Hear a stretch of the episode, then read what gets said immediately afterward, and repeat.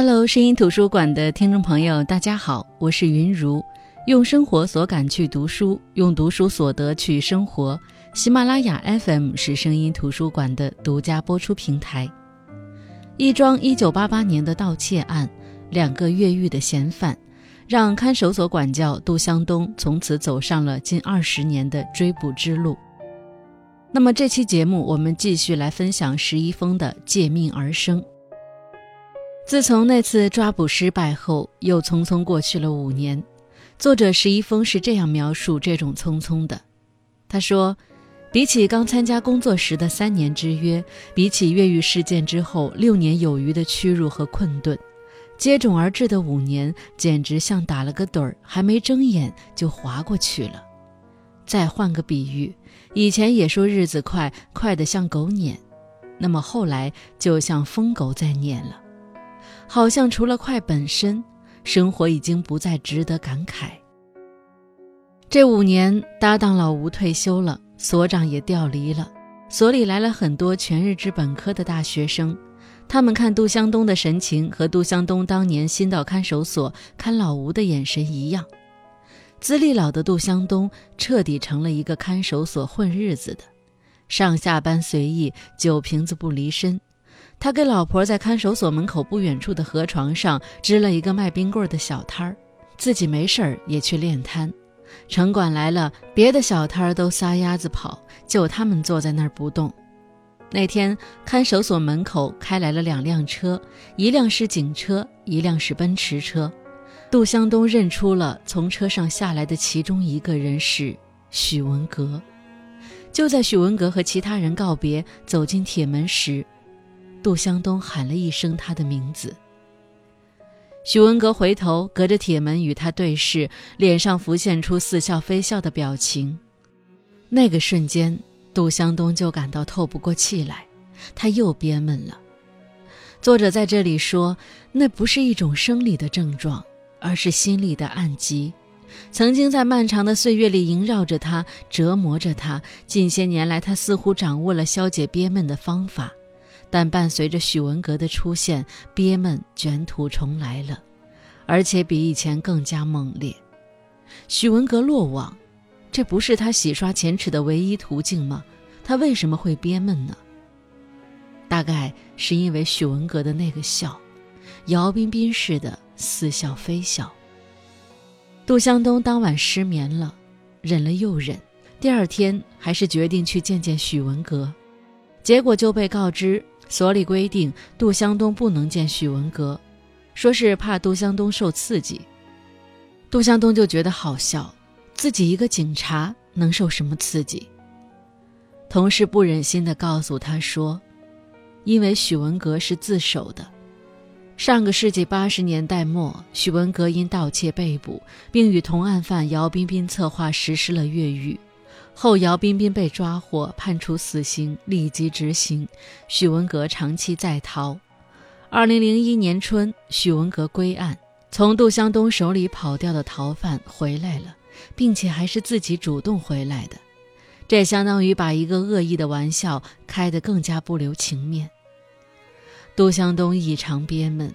但是他无处诉说，他看不惯许文革在看守所每天还能穿外面递进来的换洗干净的衣服。他利用职务之便收了外面给许文革送来的治疗哮喘病的药，甚至还把尿尿在药瓶里给许文革送去。这桩桩件件种种不像是杜湘东这个人会去做的变态行为，让他有一种快感。好像折磨许文革就能够让自己这些年来的憋闷消失。其实这也是作者揣摩人性的高超之处，用非常态的行为去描述这个人物内心的拧巴、郁闷。前面已经用各种事情烘托了这是个好人，可是好人的内心被折磨得不成样子了。在自我无法得到安慰的时候，他活成了一滩烂泥。在内心出现对抗和绝望时，需要用他的行为去展现这种扭曲。当我们试图站在杜湘东的角度去理解他的内心，大半生被一个案子、一个逃犯折磨得抬不起头，事业拦腰斩，生活没滋味。也许只有他亲自将许文革抓捕归案，才能释然。可许文革偏偏没有给他机会。他的这些反应看似过激，其实是人性使然。未经他人苦，莫劝他人善。可是，让杜湘东更加崩溃的是，许文革离开了药物，即使咳得再艰难，也始终没有声张。这是忍耐吗？不，是示威。在杜湘东看来，许文革的这种反应仿佛在说：“当你变成了一个下作的老无赖，我却还是一条硬汉。”没等到许文革的反应，却等来了许文革的律师。原来，距离案发当年已经过去十几年，关于他的盗窃金额是否可以被称为特别巨大，相关的司法解释已经发生了显著变化。具体说，许文革盗窃的是一台皇冠轿车的发动机，当年的整车价格大约是十万元左右，即使是核心零部件，估值也应该不超过两万。当然，这在八十年代算是天价，但在今天，如果还被列为重大案件，明显就不妥当了。再加上许文革是自首，按照现今的标准来判，可能不会很重。当然，这一点已经毫无疑问。而许文革的律师找杜湘东，是想让他证明许文革在逃期间还有立功行为。那场矿难，他救了三十多人。当年的煤矿已经不在了，唯一有联系的刘秋谷，现在是许文革的人，不能成为有效证人。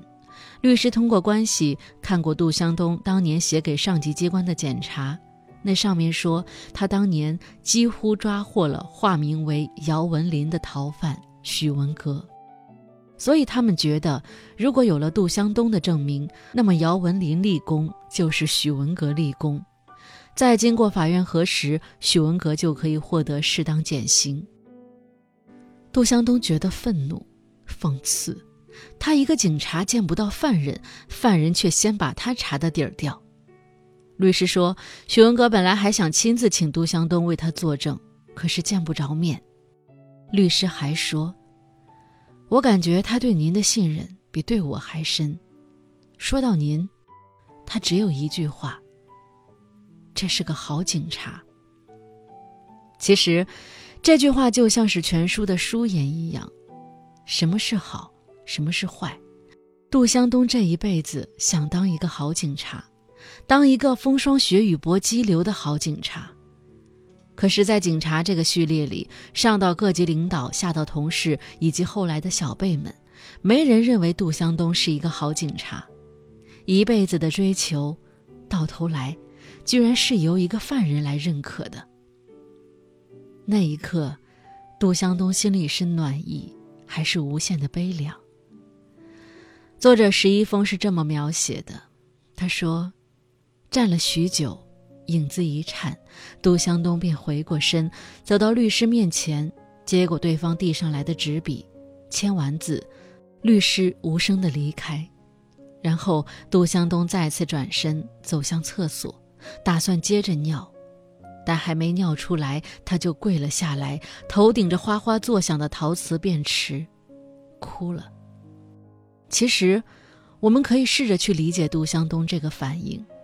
他是因为顺从了一个警察的职业操守，放下不甘和仇恨去做他该做的证，还是因为这个好警察的认可抵消了所有的委屈和半辈子窝囊，亦或是因为一个警察的怀才不遇，居然需要一个犯人来抚慰，这是多么讽刺的一件事儿呢？我们都是不同的读者，我们可以读出不同的哈姆雷特，那此刻。我相信我们读出的心境也会是不同的，或者此刻的这个哭本身就是包含多种情绪的。其实作为一个故事写到这里结束也无不可，但是还有太多谜团没有解开，所以故事也必须讲下去。案件审理期间受到媒体关注，许文革还在看守所就被一家名气很大的电视节目专访。于是，迷途知返、白手起家的成功人士成了许文革的标签。人们不关注事件的来龙去脉和是非曲直，纷纷开始站队。法院的审判也倍感压力，轻了不是，重了也不是。也是在这个时候，杜湘东才弄清楚，许文革是一家汽修企业的实际控制人，生意做得很大。尽管通过此前的奔驰车每天送进看守所的衣物都让他意识到许文革混得不错，但没想到混得这么好。杜湘东似乎已经知道了许文革的全套计划，那就是随着法治进步，当年的案子如果能拖到今天再审，对罪犯是极其有利的。再加上自首和立功等元素，许文革只需要坐不长时间的牢，就能以很小的代价洗白自己。而恰恰是因为发了，今非昔比了，许文革才无比迫切地渴望洗白。许文革早就开始设计他的计划了，并为此稳扎稳打，步步为营。而再反观自己，杜湘东却全然是一个懵懂的、被动的人，他只配被人牵着鼻子走。如果说当年的杜湘东只是承认了失败，那么现在，他还感到了彻骨的乏力。许文革还派人把姚彬彬母亲接到高级疗养院，姚彬彬的母亲不去，还是杜湘东劝他去的。相对于许文革的成功，杜湘东在大家眼里则是堕落。如果说以前堕落是因为不知道许文革身在何方，那么现在堕落，可以算是他为了适应许文革回来了这一现状所做出的努力。表面上是同一种堕落。骨子里却有不同的内涵。即便是许文革已经回来了，杜湘东心里还是憋闷，好像过去的很多年，他自己的价值就是为了陪衬许文革，他的堕落是为了显示许文革的强悍、磊落、高尚，所以他才会长久的憋闷，憋闷的让他忘了自己也是能发光的。所以他想，他必须得做点什么，比如看看许文革。还有哪些罪没有被揭露出来？多年不参加同学聚会的他，主动联系老同学。这些老同学都是警察各个序列里混得不错的人。他组织聚餐那天，大家都来了。对于杜湘东的遭遇及他求的事儿，大家作为老同学也没有办法拒绝。于是，杜湘东很快从愿意帮忙的老同学那里得知了许文革的发家史，以及现在患有严重哮喘，到了生活不能自理的地步，申请保外就医。于是，从许文革出狱开始，杜湘东就开始了盯梢。很多人不理解，但杜湘东就觉得许文革这样的人应该有人看着他，他应该还有其他方面的犯罪。盯梢超过一年之后的一天。杜向东的妻子刘芬芳被查出来子宫肌瘤，需要做手术，结果大出血，直接进了 ICU。后来总算捡回了命。等到出院结账的时候，才发现早有人支付了二十多万的住院费。一查发现是许文革。结账这事儿倒还没有让杜湘东太过于惊愕，让他惊愕的是，他发现许文革不光早就发现了杜湘东的监视，而且。反过来也在监视他，过去一年的小心尾随、偷偷窥探，全都像了笑话一样。作者史一峰在这里用了一句很精准的话来描述此刻杜湘东的心情，那就是在胜负已定的局面下，还有什么比施舍仇人更让人满足的报复方式呢？杜湘东虽然接受了自己的卑贱，却不承认许文革有资格高尚。于是，那天杜湘东挡住了许文革的汽车，要把银行卡还回去。和杜湘东的较劲儿不同的是，许文革笑得亲热而诚恳，就好像杜湘东是一个许久未见的老朋友，还带着他去了一趟第六机械厂。此时，这个厂已经被许文革收购了，厂房设备焕然一新。许文革还带着他看了那台老旧的皇冠轿车，当年的赃物。他摊了底牌，告诉杜湘东，其实当年他们拆这台机器，不是为了卖，而是为了研究。他们想把发动机的构造搞明白。杜湘东听到这句话，意识到，假如他们是用二十年来打一副牌，那么时至今日，许文革终于接底了。杜湘东也想起了扣在自己心里的那副底牌，谁的底牌更震撼？更有杀伤力。许文革说到了姚彬彬其实是一个很有主意的人，看上去软，其实是个很轴的人，所以很多事都是他拿主意，许文革配合。许文革说，当年越狱他们往两个方向跑，如果杜湘东追的不是姚彬彬，而是他，那么后来挨枪子儿的那个人就应该是他。许文革说，后来冒着被人抓住的风险也要做生意，把身家性命都投进去，也要接下第六机械厂，也是因为姚彬彬。他说自己一个人背着两个人的命。得替姚彬彬活成他想要的那副模样，要是就这么窝窝囊囊的算了，那他就算白活了，姚彬彬也算白死了，他们这两条命都没必要在这世上走一遭。许文革说：“杜管教，我对不起您，您是个好人。”听完许文革的自述，杜湘东像一个尽职尽责的老管教一样说着：“许文革。”你记着，咱们这茬人都不年轻了，往后的每一步都得走对了。我看着你呢。最终，杜湘东没有把他的底牌亮出来，他还是心软了。那是他和姚彬彬之间的秘密。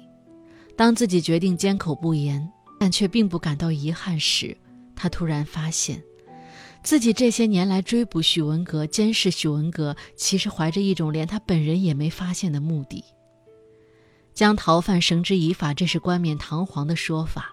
真正想做的是通过这俩犯人目睹一种活法。他依稀也想过那样去活，而许文革却替死去的姚彬彬活了出来。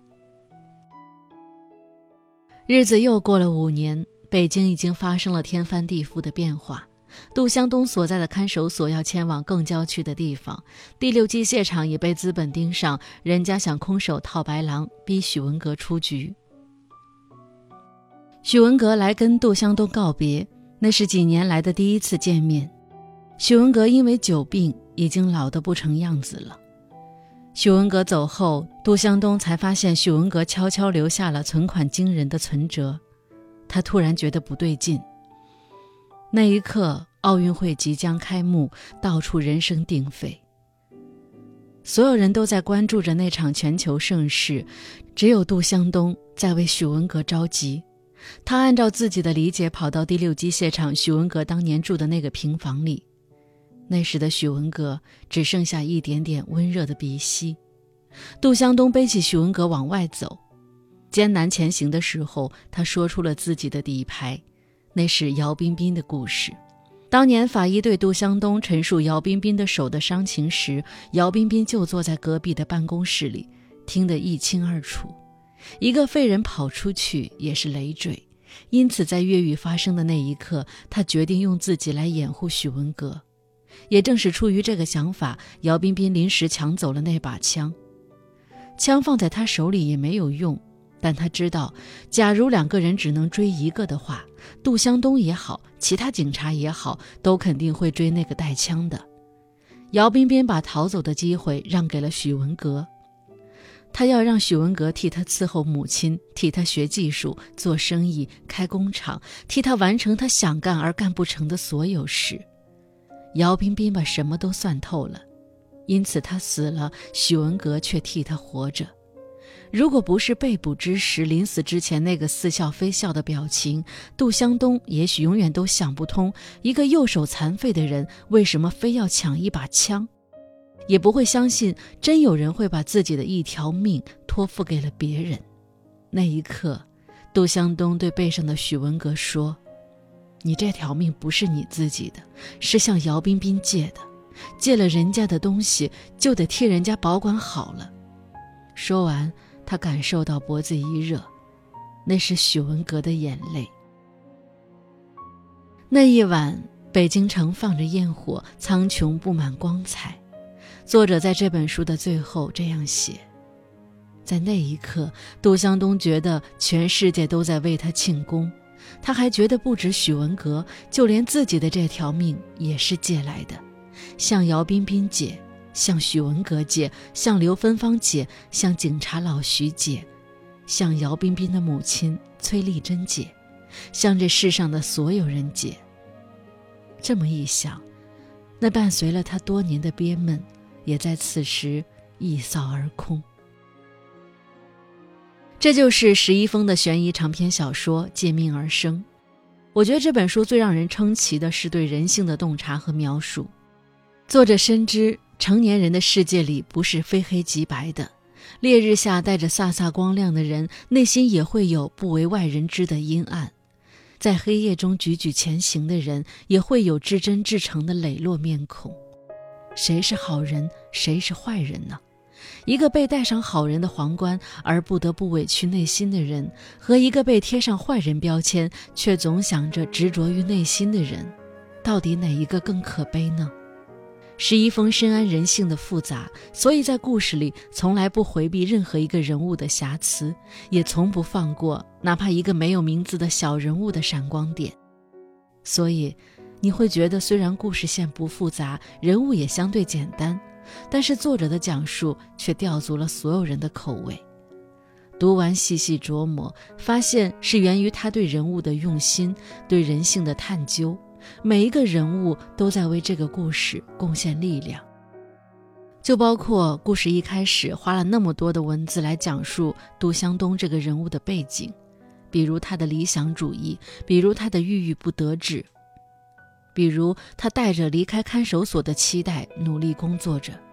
这些其实都是为了这本书的名字，也是这本书的核心思想做的铺陈，那就是借命而生。许文革借了姚彬彬的命，所以他好好活着，连同姚彬彬的梦想一起活着。那作者最后也说，杜湘东借了姚彬彬和许文革的命。所以，从故事一开始，杜湘东的生命好像就停留在两个人越狱逃跑的时候。之后的二十年，无论社会怎么发展变化，所有人都在往前走，但只有他还停留在那个案件里。也许在别人看来，那是一种迷失和堕落，但我想，如果不是这样，杜湘东的二十年会是怎么样的呢？一个不甘心、不认命的看守所管教，要如何度过无法改变的人生呢？有一个人恨着，总比恨自己强；有一件事儿能够让他执着、执拗着，总比他天天绕在自己的命运里，期待着一份没有结果的未来舒服点儿。那回归我们自己，所有人都是在借命而生。我们从父母那里得到了生命，在成长的岁月中。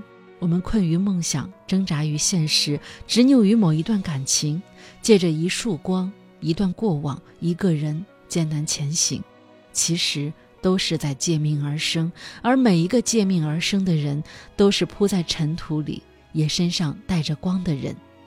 好的，我是云如，真的非常推荐石一峰的这本《借命而生》。可以说这本书给了我今年的最佳阅读体验，希望大家都能够去读一下这本书。声音图书馆，我们下期再见。